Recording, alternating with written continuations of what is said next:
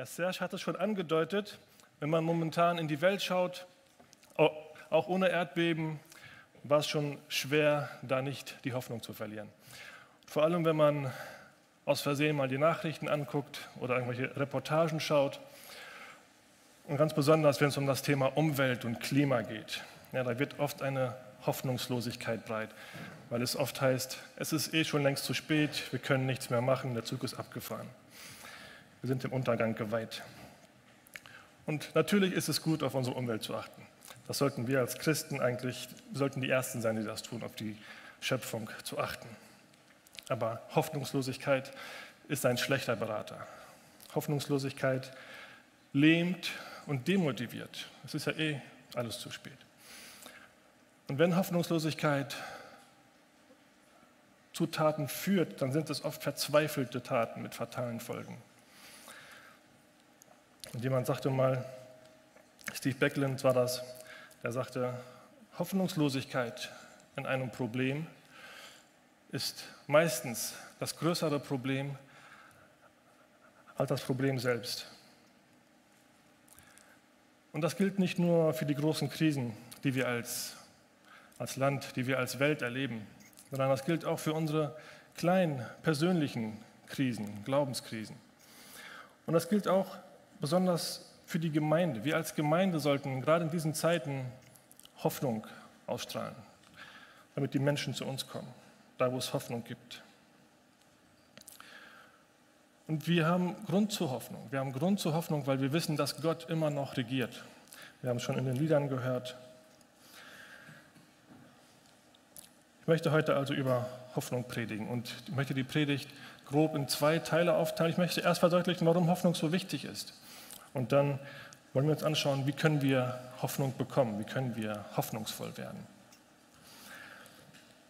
Ich möchte anfangen mit einer Stelle aus Jesaja 40, Vers 31, die den meisten sehr bekannt vorkommen dürfte. Da sagt Jesaja: Die auf den Herrn harren, kriegen neue Kraft, dass sie auffahren mit Flügeln wie Adler, dass sie laufen und nicht matt werden, dass sie wandeln und nicht müde werden. Was haben wir gelesen? Wer bekommt diese Kraft? Diejenigen, die Gott erleben? Die sicher auch. Aber hier geht es darum, die, die nur auf Gott hoffen, die kriegen diese Kraft schon. Die haben es noch nicht erlebt. Die leben noch in einem Mangelzustand. Sie hoffen auf Gott. Aber sie bekommen durch die Hoffnung schon diese Kraft, bevor ihre Hoffnung erfüllt wird.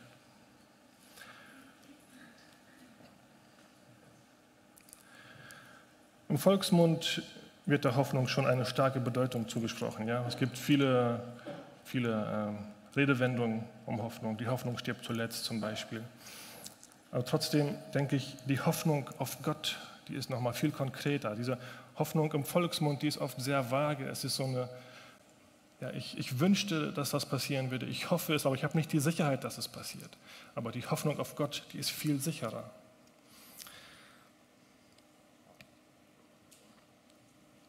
Und ich möchte Hoffnung mal so definieren. Hoffnung ist die Überzeugung, dass die Zukunft besser wird als die Gegenwart. Und wir haben gerade gelesen, durch Hoffnung auf Gott kriegen wir Kraft für Höhenflüge, ja, dass sie ihre Flügel ausbreiten wie Adler. Wir kriegen Kraft für Ausdauer, dass sie laufen und nicht matt werden. Und wir kriegen Kraft für das Gehen, für das Wandeln. Und wir alle lieben Höhenflüge, wir lieben es, äh, ganz oben zu sein gerade geistlich, ja, ein geistliches Hoch zu erleben mit Gott. Wir lieben die Sprints, wir lieben es, richtig was zu leisten. Aber gerade für den Trott, für das Wandeln, für den Alltag, da brauchen wir oft Ausdauer. Für das tägliche Gebet und das Bibellesen. Für die Arbeit, für die Ehe, für die Familie, für die Kindererziehung, da brauchen wir ganz viel Ausdauer. Wenn wir geistlich feststecken, wenn wir auf eine Gebetserhörung warten. Zum Beispiel, wenn wir seit Jahren für die Bekehrung des Partners oder der Kinder beten, dann brauchen wir diese Ausdauer, weiter zu beten. Oder wenn wir im Burnout sind, wenn wir depressiv und verzweifelt sind, dann brauchen wir diese Ausdauer, weiterzumachen. Diese Kraft für die Ausdauer, nicht müde zu werden. Und Hoffnung gibt uns diese Ausdauer für den Trott, aber auch für die Höhenflüge und die Sprints. Und ich möchte einmal noch die Verse vor Vers 31 lesen. Ja, nochmal Jesaja 40, ab Vers 27 bis 31. Ihr Nachkommen Jakobs, Israeliten, warum sagt und behauptet ihr, Jahwe weiß nicht, wie es mir geht, mein Gott kümmert sich nicht um mein Recht? Weißt du es denn nicht? Hast du nicht gehört? Jahwe ist ein ewiger Gott, der die ganze Welt erschuf. Er wird nicht müde, seine Kraft lässt nicht nach und seine Weisheit ist unerschöpflich tief. Den Erschöpften gibt er Kraft und die Schwachen macht er stark. Die Jungen werden müde und matt, junge Männer stolpern und stürzen. Doch die auf Jahwe hoffen, gewinnen neue Kraft. Wie Adler breiten sie die Flügel aus, sie laufen und werden nicht müde, sie gehen und werden nicht matt. Vielleicht findest du dich in Vers 27 wieder, dass du sagst, Gott sieht mich nicht, Gott weiß nicht, wie es mir geht, er kümmert sich nicht um mich. Oder es ist ihm egal. Dann ist Vers 29 für dich. Den Erschöpften gibt er Kraft und die Schwachen macht er stark. Das ist nicht einfach etwas, was Gott tut, sondern das ist, wie Gott ist. Gott ist so. Gott ist jemand, der den Erschöpften Kraft gibt und die Müden aufrichtet. Und deswegen haben wir Grund zur Hoffnung. Wir haben Grund zu dieser Gewissheit. Das wird passieren. Gott ist so, immer. Und ich finde es immer ja, wirklich erfrischend und belebend, einfach zu sehen, dass Gott so ist. Das allein macht schon Hoffnung und das gibt uns Kraft. Gott ist so anders. Ja, er selber ist unendlich stark und weise, haben wir gelesen. Er wird nicht müde und matt, seine Weisheit hört nie auf. Aber er wählt sich nicht Menschen, die genauso sind. Er wählt nicht die Menschen, die auch nie müde werden und deren Weisheit nie aufhört, sondern er wählt sich die Menschen, die schwach sind, die erschöpft sind, die nicht mehr weiter wissen damit sie aus seiner Fülle schöpfen können. Aber er erspart uns diese Erfahrung der Erschöpfung auch nicht. Er erspart uns nicht, das zu erleben, dass wir schwach sind und nicht weiterkommen. Das gehört schon trotzdem dazu. Aber wir dürfen eben, wenn wir erschöpft und müde sind, wissen, wir dürfen hoffen, dass er uns diese Kraft geben wird. Und das sehen wir auch an einer weiteren Stelle, nämlich in Jeremia. Wir sehen das in vielen Stellen. Die Bibel ist voll davon. Ich, ich werde heute nur einige Stellen davon vorlesen. Zum Beispiel Jeremia 29, Vers 11.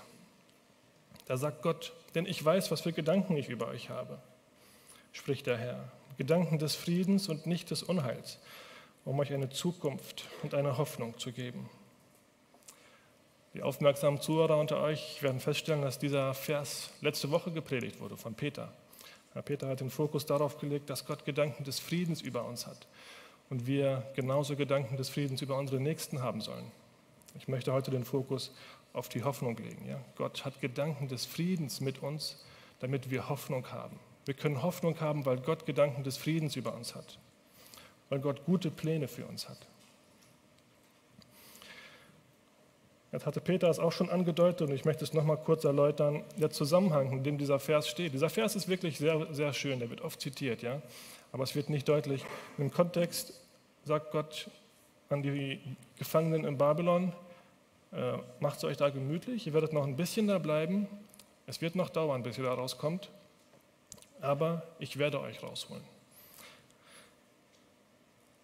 Also es sind nicht unbedingt ermutigende Umstände. Gott sagt, die Strafe wird noch andauern. Ihr werdet noch da bleiben. Aber ich werde euch rausholen. Und dieses, ihr werdet noch das aushalten müssen, das gehört zu dem, ich habe Gedanken des Friedens für euch. Das gehört zusammen. Und in dem Kontext warnt Jeremia, warnt Gott das Volk auch auf die falschen Propheten, die ihnen sagen, wir werden nicht mehr lange hier bleiben. Gott wird uns hier rausholen. Es wird nicht mehr lange dauern. Gott warnt sie auch darauf, auf diese falschen Propheten zu hören. Und wir sehen einmal mehr, die Wahrheit ist wie das Kreuz Jesu immer umgeben von zwei Irrlernen, von zwei Lügen. Die eine Lüge ist die Hoffnungslosigkeit, die andere Lüge ist die falsche Hoffnung. Ja, das ist leicht, Hoffnungslosigkeit zu enttarnen, ja, meistens. Auch Hoffnungslosigkeit hat verschiedene Facetten. Vielleicht würdest du nicht sagen, du bist hoffnungslos, aber vielleicht bist du voller Wut und Bitterkeit und Verzweiflung. Das ist auch eine Ausdrucksform von Hoffnungslosigkeit. Und wenn du hoffnungslos bist, wenn du verbittert bist und voller Wut bist, wenn du in die Welt schaust auch, auf die Politik und das Weltgeschehen, wenn du wütend bist und hoffnungslos, dann fehlt dir Gottes Perspektive für dein Leben und für die Welt.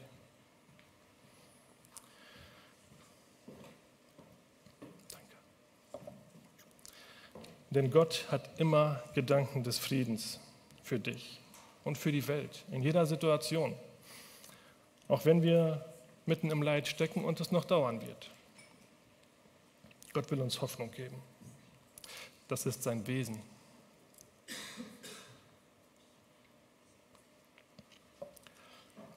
Falsche Hoffnung dagegen ist nicht immer so leicht zu enttarnen. Aber ein, ein Kennzeichen, ein erstes Kennzeichen falscher Hoffnung ist, ähm, ja, wenn die Hoffnung nicht erfüllt wurde, hast du auf was Falsches gehofft. Oft ist falsche Hoffnung so kurzfristig, wie die falschen Propheten, die sagen, ja, es wird nicht mehr lange dauern, bald werde ich hier rauskommen, bald werden wir hier rauskommen. Falsche Hoffnung ist oft kurzsichtig und kurzfristig und äh, selbstsüchtig und menschlich. Gottes Hoffnung ist oft langfristiger. Ein weiteres Kennzeichen der echten Hoffnung ist, dass, Gottes, dass die Hoffnung auf Gott gekennzeichnet ist von Freude und Frieden.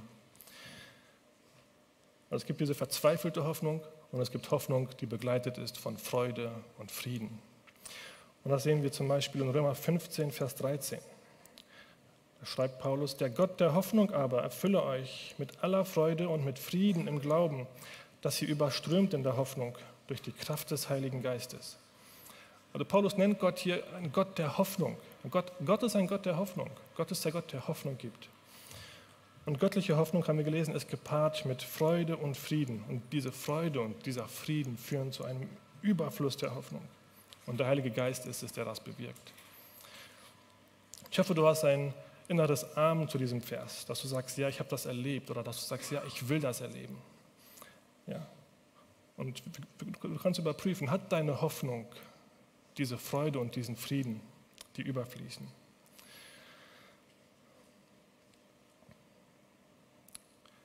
Ich würde es nochmal zusammenfassen oder nochmal die Aussage am Anfang wiederholen.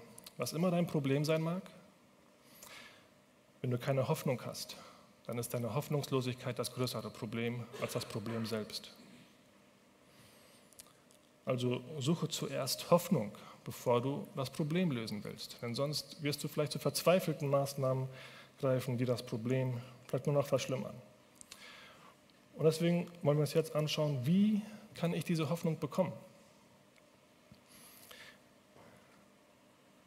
Und diesen zweiten Teil, wie bekomme ich Hoffnung, möchte ich nochmal zweiteilen gibt bestimmt mehrere Wege. Ich möchte zwei Wege aufzeigen, Hoffnung zu bekommen. Der eine ist durch Bewährung. Der zweite Weg ist durch Bekenntnis.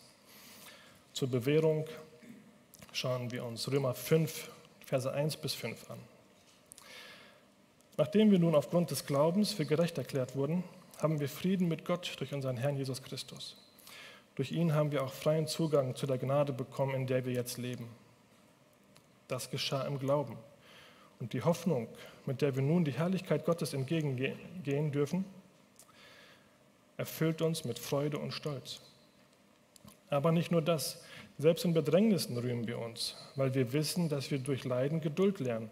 Und wer Geduld gelernt hat, ist bewährt und das wiederum festigt die Hoffnung. Und in dieser Hoffnung werden wir nicht enttäuscht, denn Gott hat uns mit dem Heiligen Geist, den er uns geschenkt hat, auch seine Liebe ins Herz ausgegossen. Das sind sehr reiche, sehr kostbare Verse. Ich möchte auch hier wieder den Fokus auf das Thema Hoffnung legen. Wir haben gelesen, Hoffnung kommt durch den Glauben und gründet der Glaube und die Hoffnung gründen auf dem Werk Jesu, das er für uns am Kreuz vollbracht hat, als er für uns starb und unsere Sünden auf sich nahm. Hoffnung erfüllt uns mit Freude und Stolz, habe ich gelesen. äh, Schlachter übersetzt, wir rühmen uns der Hoffnung auf die Herrlichkeit. Also dieses, wir rühmen uns der Hoffnung, wurde hier übersetzt mit Hoffnung, erfüllt uns mit Freude und Stolz. Aber wir rühmen und wir freuen uns nicht nur in der Hoffnung, sondern wir rühmen und wir freuen uns auch in der Bedrängnis, weil die Bedrängnis letzten Endes die Hoffnung stärkt. Der Weg dahin ist, Bedrängnis führt dazu, dass wir Geduld lernen. Geduld führt dazu, dass wir uns bewähren in der Bedrängnis und die Bewährung bewirkt Hoffnung. Also nochmal, wir freuen uns in der Hoffnung. Hoffnung ist schön, wir freuen uns in der Hoffnung. Aber genauso freuen wir uns in der Bedrängnis, weil die Bedrängnis die Hoffnung stärken wird. Das ist so die Perspektive. Ja? Ähm, und ich weiß, viele von euch werden das bestätigen können. Die haben das erlebt. Bewährung und Bedrängnis stärkt die Hoffnung letzten Endes. Und diese Hoffnung wird uns nicht enttäuschen. Was Schlachter übersetzt hier, Hoffnung lässt nicht zu Schanden werden. Und ich möchte ein bisschen genauer diesen Mechanismus äh, gucken, den ich beschrieben habe. Dieses Bedrängnis führt zu Geduld, Geduld führt zu Bewährung und Bewährung festigt die Hoffnung. Ich möchte vor allem noch mal kurz auf die Geduld schauen. Geduld kommt von dem deutschen Wort dulden. Dulden äh, kann auch bedeuten, etwas auszuhalten, etwas zu ertragen. Geduld ist eine Eigenschaft, die man nicht im Trockenen üben kann. Ja, wir können Ausdauer üben, also körperlich, wir können Kraft üben, wir können Beweglichkeit üben, wir können unser Wissen äh, aneignen im Trocknen. Aber Geduld kann man nicht üben. Geduld kann man nur kriegen, wenn man sie braucht, nämlich mitten in der Bedrängnis. Das ist der einzige Weg, wie man Geduld kriegt. Und oft hat man keine Wahl, außer Geduld zu lernen. Man hat keine, keinen Ausweg, man muss da jetzt durch. Aber gerade in Glaubensprüfungen haben wir oft die Möglichkeit, es uns leichter zu machen, Kompromisse zu machen, einen, einen Ausweg zu suchen, eine Abkürzung zu suchen, unseren Glauben nicht mehr ganz so ernst zu nehmen. Aber dann kommen wir nicht dahin, dass wir bewährt sind und in der Hoffnung gefestigt werden.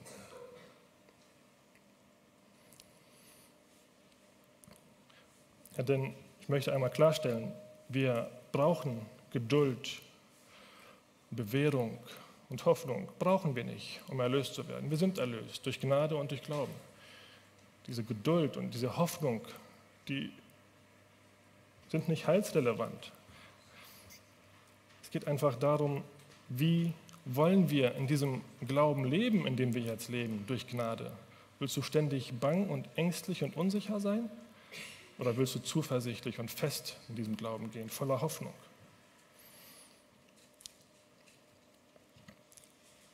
Und ich finde das so stark, dass Hoffnung die Kraft hat, diese Auswirkung hat. Hoffnung hat diese Auswirkung, dass sie Situationen, die dazu bestimmt waren, dich hoffnungslos und fertig zu machen, dass diese Situationen dazu führen, dass deine Hoffnung noch stärker wird.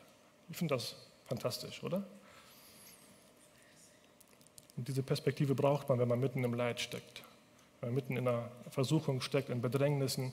So das kann jetzt dazu führen, wenn ich da jetzt beibleibe, wird mein Glaube, meine Hoffnung noch stärker werden.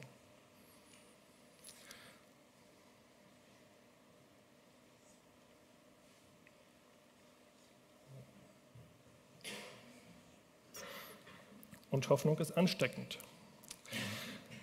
Ähm, Es macht einen Unterschied für mich selbst, wie ich in der Situation bin. Und es macht einen Unterschied für die Menschen, die mich sehen, wie ich mit meinem Leiden umgehe. Auch für meine nächsten Familienmitglieder. Ja, denn Hoffnung ist ansteckend. Vielleicht kennt ihr das, dass ihr in einer Situation seid und ihr wisst nicht, ob ihr euch jetzt Sorgen machen solltet oder ob das noch alles okay ist. Und dann schaut ihr euren Partner an oder eure Eltern, um euch ein Bild davon zu machen, ist es schlimm oder ist es nicht schlimm. Wenn ihr seht, euer Partner sieht wirklich besorgt aus, dann wisst ihr, okay, es ist wirklich schlimm. Ich sollte jetzt ein bisschen ausflippen. Aber wenn ihr seht, mein Partner bleibt ruhig, meine Eltern bleiben ruhig, dann denkt ihr, okay, dann ist es aber gar nicht so schlimm. Und genauso, wenn wir in unseren Problemen Gott anschauen, Gott sieht nie besorgt aus. Gott ist nie unruhig oder verunsichert, so, oh, wie geht es jetzt weiter? Gott hat immer die Fäden in der Hand. Gott ist immer souverän und voller Hoffnung und Freude. Gott freut sich immer auf das, was kommen wird. Er sieht weiter als wir. Und genauso können wir in Bedrängnissen Hoffnungsspender für andere sein. Wenn wir voller Hoffnung sind, Hoffnung ist ansteckend.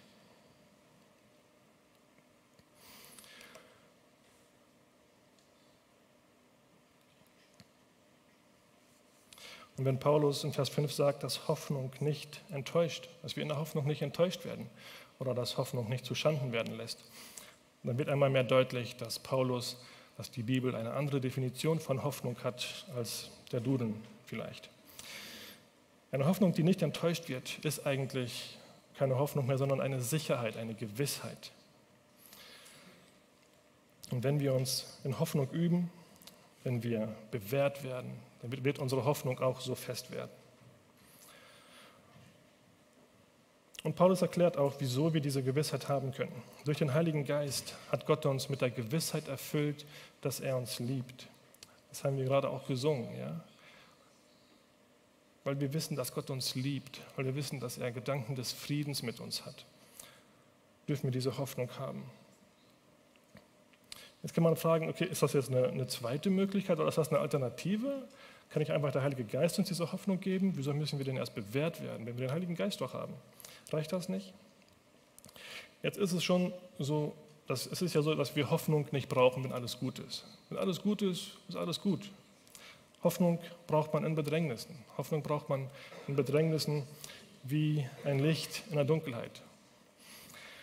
Und in den Bedrängnissen ist es der Heilige Geist, der uns Geduld gibt, um bewährt zu werden und der uns diese Hoffnung gibt, indem er uns daran erinnert, dass Gott uns liebt.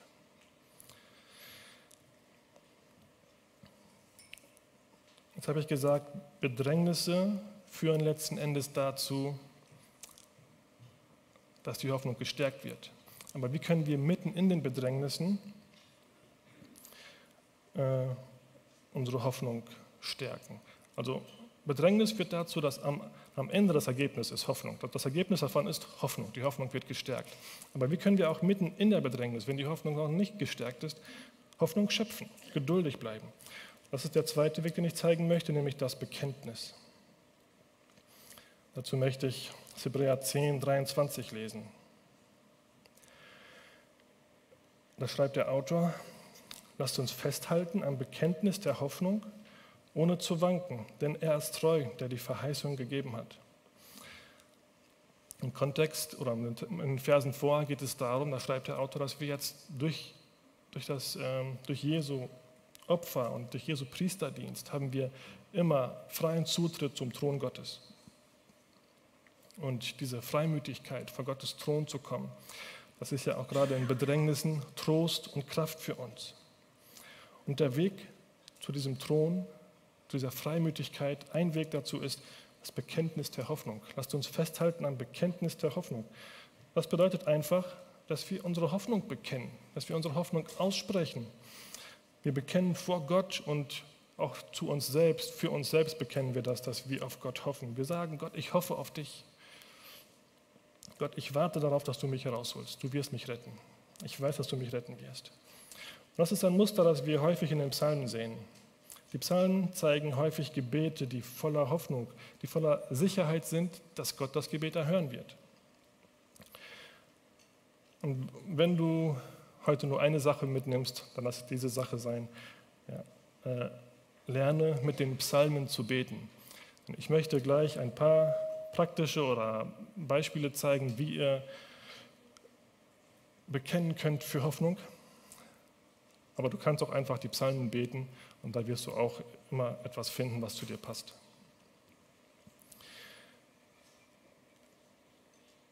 Genau, wir schauen mal beispielsweise in Psalm 42, Vers 12. Was betrübst du dich, meine Seele, und bist so unruhig in mir? Harre auf Gott, denn ich werde ihm noch danken, dass er meine Rettung und mein Gott ist. Das ist aus Psalm 42 und 43, die zusammengehören. Und der Psalmist äh, spricht hier häufig zu Gott, er betet zu Gott. Aber gerade in diesem Vers spricht er mit sich selbst. Was bist du so betrübt, meine Seele? Warte auf Gott, hoffe auf Gott. Ich werde ihm noch danken, dass er meine Rettung ist. Also wir können das ganz allgemein machen. Wir können einfach unsere Hoffnung bekennen. Wir können sagen, Gott, ich hoffe auf dich. Wir können zu uns selbst sagen, ich warte auf Gott, ich hoffe auf Gott. Aber oft ist es noch wirksamer, konkrete Verheißungen Gottes zu bekennen, die zu unserer Situation passen. Zum Beispiel, wenn du schon lange für etwas betest, für jemanden betest, dann kannst du bekennen, meine Gebete sind wirksam und machen einen Unterschied. Weil, Jakobus in Kapitel 5, Vers 16 schreibt, das Gebet eines Gerechten vermag viel. Das ist eine Verheißung. Das kannst du bekennen für, für dich selbst, um weiterzubeten. Du kannst sagen, Gott, danke, dass meine Gebete einen Unterschied machen, dass du sie hörst und dass sie viel bewirken. Du kannst bekennen, Gott wird mich mit allem versorgen, was ich brauche. Weil Paulus in Philippa 4, Vers 19 schreibt, dass Gott all unseren Mangel ausfüllen wird. Du kannst Gott dafür danken. Danke Gott, dass du das verheißen hast. Du wirst all meinen Mangel ausfüllen. Ich vertraue darauf. Du kannst bekennen, ich bin tot für die Sünde und lebe jetzt geheiligt in Christus, wenn du mitten in der Versuchung bist. Weil Paulus genau das schreibt in Römer 6, Vers 11. Wir sind der Sünde gestorben und leben jetzt geheiligt in Christus. Das kannst du mitten in der Versuchung beten. Du kannst es bekennen oder du kannst Gott dafür danken. Danke Gott, dass du mir das verheißen hast. Ich bin der Sünde gestorben. Sie hat keine Macht mehr über mich. Und du kannst bekennen, Gott ist für mich. Wer kann gegen mich sein? Weil Paulus das in Römer 8, 37 schreibt. Und so weiter, ja. Aber dafür ist es nötig, dass du die Bibel kennst, dass du die Verheißungen Gottes kennst, die zu deiner Situation passen. Dass du die Zusagen Gottes und ihre Bedingungen kennst, die in deiner Situation passen. Und dann kannst du sie in Anspruch nehmen. Du kannst sie bekennen, du kannst Gott dafür danken. Und du kannst deine Hoffnung stärken, indem du dich daran erinnerst, indem du Gott an die Verse erinnerst. Denn Gottes Wort ist lebendig und wirksam. Und in Bedrängnissen und in Herausforderungen dann hungert unser Herz nach diesen lebendigen Worten Gottes, die es erfrischen und stärken. Und Gott liebt es, wenn wir ihn an sein Wort erinnern, weil er dann sieht, dass wir sein Wort lesen. Das ist ein Beispiel, äh, Psalm 27, Vers 8, da sagt der Psalmist, mein Herz hält dir dein Wort vor, sucht mein Angesicht. Ich suche dein Angesicht, Herr. Er sagt hier, Gott, du hast gesagt, wir sollen dein Angesicht suchen. Das tue ich jetzt und deswegen weiß ich, dass du es erhören wirst, weil du hast es selbst gesagt. Wir dürfen Gott sein Wort vorhalten. Gott, du hast gesagt und deswegen vertraue ich darauf. Und wir können uns quasi selbst in dieser Hoffnung stärken, indem wir uns diese Worte zusprechen im Gebet. Wir können aber auch uns gegenseitig in dem dienen, indem wir einander ermutigen mit Worten, mit Eindrücken, die uns der Heilige Geist füreinander aufs Herz legt. Ich möchte hier nochmal auf Jakobs Predigt zum Thema Prophetie verweisen. Ja. Das ist auch Prophetie, das sagt auch Paulus in 1. Korinther 14. Wer weiß sagt, der redet für Menschen zur Erbauung, zur Ermahnung und zum Trost. Ja, Erbauung und Trost stärken die Hoffnung. Ermahnung manchmal auch. Und ich möchte euch nochmal ähm, ans Herz legen, achtet auf solche Impulse des Heiligen Geistes, des Heiligen Geistes. Denn ihr wisst nicht, wie oft Menschen nach solchen Worten hungern, nach einfachen Worten des Zuspruchs egal wie banal oder vielleicht auch seltsam dir die Worte vorkommen, mögen, die der Heilige Geist dir aufs Herz legt. Im schlimmsten Fall bleibt bei deinem Gegenüber hängen, okay, mit den Worten kann ich überhaupt nichts anfangen, aber da hat jemand das auf dem Herzen gehabt, mir Mut zu machen. Und auch das ist schon was Schönes. Und im besten Fall sind die Worte, die Gott dir aufs Herz legt, genau das, was diese Person gerade gebraucht hat. Und du hast echtes Leben und Hoffnung in sie hineingesprochen.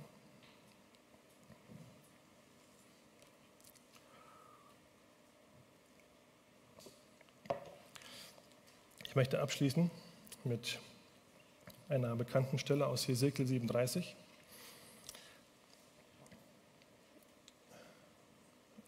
Ab Vers 1 bis 10. Die Hand des Herrn kam über mich und der Herr führte mich im Geist hinaus und ließ mich nieder mitten auf der Ebene und diese war voller Totengebeine. Und er führte mich ringsherum an ihnen vorüber und siehe, es waren sehr viele auf der Ebene und siehe, sie waren sehr dürr. Da sprach er zu mir, Menschensohn, können diese Gebeine wieder lebendig werden? Gott könnte auch fragen, Menschensohn, haben diese Menschen, die dort liegen, eine gute Zukunft vor sich? Haben diese Hoffnung? Und Hesekiel gibt die einzig richtige Antwort, O Herr, du weißt es. Da sprach er zu mir, Weissage über diese Gebeine und sprich zu ihnen, ihr verdorrten Gebeine, hört das Wort des Herrn. So spricht Gott der Herr zu diesen Gebeinen. Seht, ich will Odem in euch kommen lassen, dass ihr lebendig werdet. Ich will euch Sehnen geben und Fleisch über euch wachsen lassen und euch mit Haut überziehen und Odem in euch geben, dass ihr lebendig werdet und ihr werdet erkennen, dass ich der Herr bin. Da weissagte ich, wie mir befohlen war, und als ich weissagte, entstand ein Geräusch und siehe, eine Erschütterung und die Gebeine rückten zusammen, ein Knochen zum anderen. Und ich schaute und siehe, Sie bekamen Sehnen und es wuchs Fleisch an ihnen und es zog sich Haut darüber, aber es war noch kein Odem in ihnen.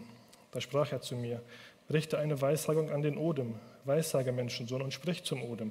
So spricht Gott der Herr, Odem, komme von den vier Windrichtungen und hauche diese Getöteten an, dass sie lebendig werden. So weissagte ich, wie er mir befohlen hatte. Da kam der Odem in sie und sie wurden lebendig und stellten sich auf ihre Füße, ein sehr, sehr großes Heer. Es sind Worte Gottes, die Hesekiel hier spricht. Aber es ist Hesekiel, der sie spricht. Gott fordert ihn sogar auf, diese Worte zu sprechen. Gott spricht die Worte nicht selber. Und die Worte, die er spricht, sind wirksam, eben weil sie Gottes Worte sind. Aber sie wären nicht wirksam, wenn er sie nicht gesprochen hätte. Wenn wir Gottes Worte aus der Bibel oder durch den Heiligen Geist inspiriert in unser Herz und in die Herzen unseres Gegenübers sprechen, dann bewirken sie genau das. Sie bringen Leben, Kraft und Hoffnung. Ich möchte nochmal meine Definition geben. Hoffnung ist die Gewissheit, dass die Zukunft besser wird als die Gegenwart. Und es liegt in deiner Hand oder in deinem Mund, das zu beeinflussen. Und wir wollen gleich noch einen Austausch teilhaben. Ich denke, wir haben noch Zeit dafür. Auch der Austausch ist ein Weg, einander Hoffnung zu spenden. Ja, deswegen nehmt diese Gelegenheit wahr und bewegt die Gedanken in eurem Herzen.